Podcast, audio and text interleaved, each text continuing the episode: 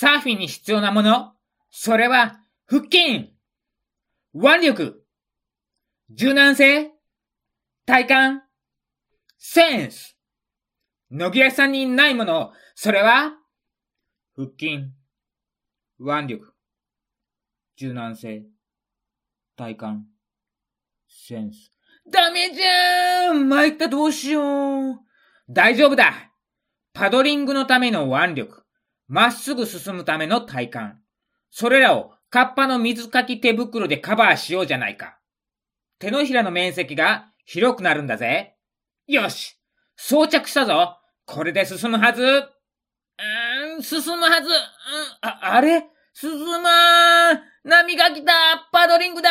焦げ焦げ焦げ焦げ焦げ。あれ進まーん。波に乗らん。なぜ？ホワイ。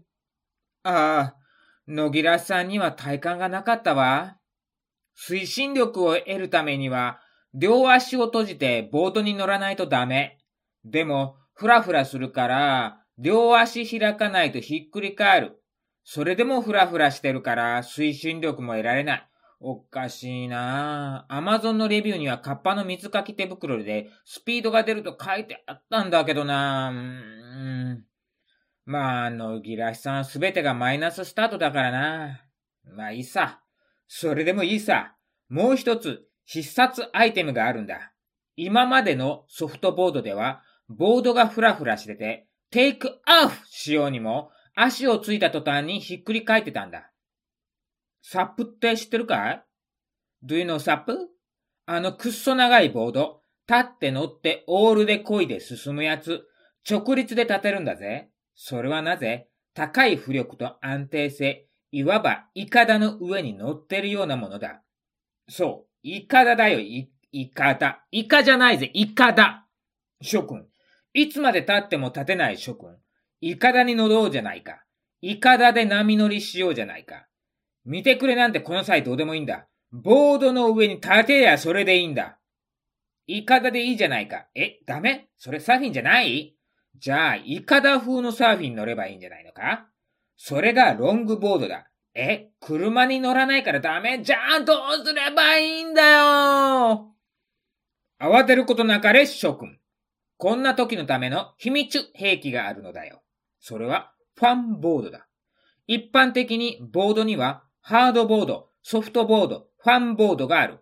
ハードボードには文字通り、硬くて直撃したら流血もののボード。しかし、軽い上に浮力が低いから、波の下をくぐって沖に出ることができる。ソフトボードは文字通り柔らかい。ふにゃふにゃしてるわけじゃないぞ。足を乗せる側が柔らかいのだ。直撃時の重症化を避けることができるが、それでも野木らしさんは顔面に直撃して流血プシャーしたことがある。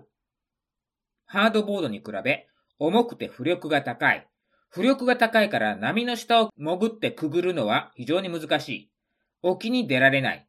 よって大きい波には乗れない。しかし、浮力が高いので、ぷかぷか浮いてるだけでタイミングさえあればパドリングなしでも波に乗ることができる。ただし、腹ばいのボディーボード状態になってしまう。多頭にも推進力がないのでふらついて立てない。もちろんちゃんとしたパドリングが1回でもいいからできればソフトボードでも十分に立てる。ハードボードに比べ表面がデコボコしているので滑り止めのシールが貼りにくい。ワックスの乗りも悪い。サーフィン用の靴を履いて乗るようになる。そして今回投入したファンボードはソフトボードよりもさらに重くて浮力が高い。材質はハードボードに近い。直撃したら超危険最初、師匠のハードボードを借りて練習していて、自分用にソフトボードを買った時、なんじゃこのクソ重いボードは、持ち運びがだるいじゃんかよと思っていたのだが、そのソフトボードが軽く感じるぐらいにこのファンボードは非常に重い。その上、浮力はさらに上。そして今回のファンボードはソフトボードに比べ長い。40センチくらい長い。その分、足が、特に膝がボードに乗るので立ちやすい。前回お話しした足のつま先をデッキパッドの出っ張りに引っ掛けて踏ん張って立つという動作が不要になる。このファンボードは、コーチが生んだ超有名大ポッドキャスターさんから借りてきた。わざわざこれを借りるためだけに、翌日会社だというのに、日曜日の昼下がりに取りに行くというフットワークの軽さを見せつけてしまったのであった。隣町に住んでいるのではない。隣県に住んでいるのだ。往復6時間、滞在1時間というハードスケジュールの後に借りてきて、早速その3日後に出撃だと思っていたら、大事な会議があることを忘れていて、上司にくっそ怒られた挙句に有給休暇を取り消すという悲劇に遭遇してしまい、悲劇というかそもそも自分が会議を忘れてたのはいけないのだが、慌てて借りに行く意味がなかったねそして先日、やっと出番が来た。いつも通りぷかぷか浮いていた。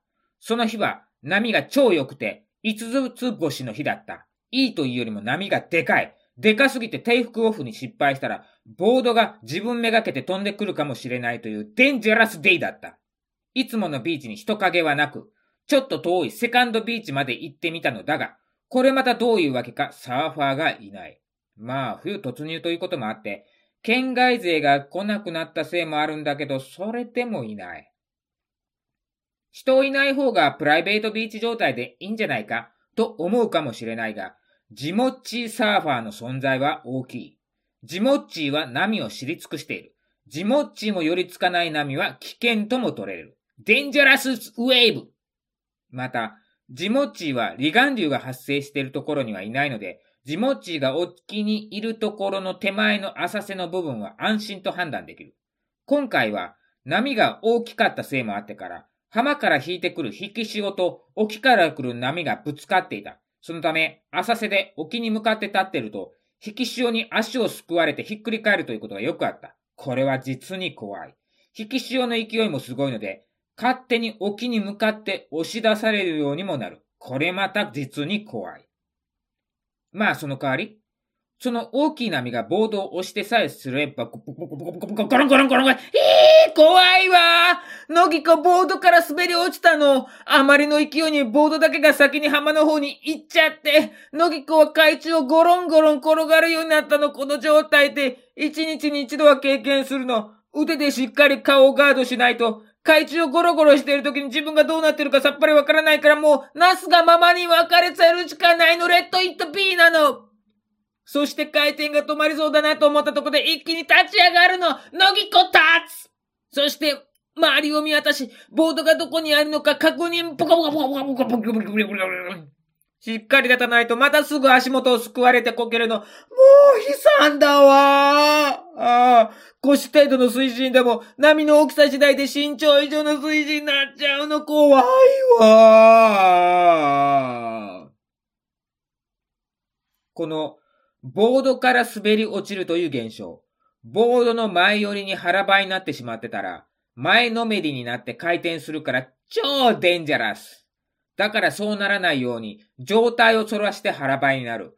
胸がボードにつかないようにしないといけないのだが、いててててててて。体の硬い野木らさんに胸反らしは無理。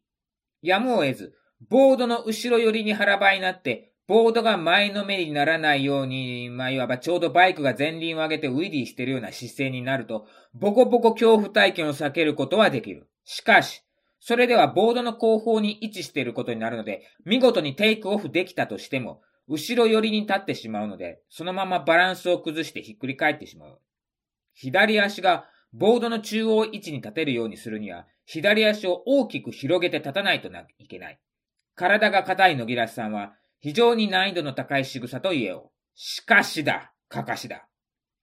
ファンボードは、ふらつきなく非常に安定して浮かんでいる。推進力がなくても波に乗りさえすればふらつかない。すなわち、イカダ状態となる。慌てることなくゆっくりテイクオフができるのだ。ゆっくりなら、いくら体が超硬い野木らさんでも、大股開きで左足を前に出して立てるだろう。よし波に乗ったぞ慌てるな。ゆっくりやれ。体を起こして、左足を引き寄せて、ボードを押せ。そして右足を引き寄せて、て、立て、立て、立て、立て、て、手を離せ、手を離せ、手を離せ。立て、立てて、体を起こせ。立ったーぼちゃん。立った瞬間に海にダイブするのさ。野木らさんは体が硬いものだから、左足を大きく広げて立つことができなかった。両足揃えて、気をつけーの姿勢で前に向いて立ってしまったのである。サーフィンは横向きに立たないとダメ。大股開きで立ってバランスを取らないとダメ。なのに、野木らしさんは長めのボードの後方に両足揃えて立ってしまったのである。しかも、パドリングできないから強烈な推進力も得られていない。即、ドボーンコースである。これは、基本以下だな。サーフィンはレジャーではない。オリンピック競技種目にあるくらいだからな。スポーツである。誰にでもできるスポーツではない。練習とそれに合わせた体づくりが必要なスポーツである。月2回の1回が3時間以下の練習で全然体づくりができていない状態で立とうというのはおこがましいことなのだろうか。しかしだかかしだ今回はもう一つ、新規に導入した秘密中兵器があるのだ。それはポンチョー。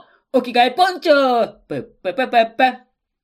周りの目を気にすることなく、スルッとお着替えができるポンチョー。ウェットスーツの下はすっぽんぽーんが原則なのだが、のぎこは嫌よ。そんなのお着替えの時恥ずかしいわ。トイレで着替えたりしてたんだけど、清潔っていうわけじゃないし、お着替えボックスのないビーチもあるしね。車内でお着替えできるようなリッチな車じゃないし、だからね、のぎこはウェットスーツの下に肌着を着てるの。それだったらウェットスーツは堂々と脱ぎ捨てて、肌着でうろうろできるじゃない？それで、ポンチョをかぶってすっぽんぽーんになるの。でもね、最近のポンチョってタオル生地じゃないの。マイクロファイバー生地なの。吸水性抜群って書いてあったけど、某国の安物でしょ？そんなの全然信用できないじゃない？全然吸水してくれないの。だから、ポンチョ着てタオルでゴシゴシ拭き取るの。しかも、タオル生地じゃないから薄手なの。全然防寒にならないわ。まあ、今回のポンチョおデビューの日は、外気温17度で暖かかったの。ポンチョだけでうろうろしてもなんともなかったわ。え？んそれって？サーフィンとか全然関係ないじゃないかって。あるわよ終わりよ環境が整ってこそのサーフィンなのよ環境といえばね、もう一つ秘密兵器があるのよ。お市長さんがね、持ってきてくれたんだけど、温水シャワーなの。20リットルのタンクに熱湯を入れてきて、それを電動で組み上げて、ホースで頭からかぶるの。もうね、12月の屋外で浴びる温水シャワー、もう超気持ちよかったわ。ウェットスーツの下は基本すっぽんって言ったわよね。すっぽんだったら、ウェットスーツを着たままシャワーを浴びることになるの。ウェットスーツの中に温水を流し込む感じになるわね。でも、下に肌着を着ていたら、肌着の状態でシャワー浴びるから、砂もよく落とせるし、いいわよ。もうね、ビーチにある100円シャワーってね、冷水なのよ。ボードを洗うのだけに使いたいわ。体洗うの無理ね、冷水はさすがに。修行に来てんじゃないから。滝に打たれてる記念だけじゃないからね。11月なのよね。12月になったらきついわ、もう。え？これまたサーフィンと関係ないですって。あるわよ。レジャーってね、ストレス解消でもあるのよ。大自然と向き合いながら、真冬に屋外で温水シャワーなのよ。超気持ちいいえーところで、野木らさんは四万十川の河口付近でシャワー浴びているの。四万十川といえば、ジグリキントンよ。ググってみて。早い話が栗きんとんなんだけど、めちゃくちゃ美味しいの。めちゃくちゃお高いけどね、高知のお菓子といえば、芋けんぴとミレービスケットとこのジグリキントンね。四万十川沿いにある道の駅、よって西土佐は朝は6時半から空いてるの。行き品によるときはトイレ休憩だけだけど、帰りによるときはスイーツを買って四万十川みんな、あんって、川もはちょっとしか見えないんだけど、大自然を満喫しながらお高いスイーツを食べるのよ。うふん。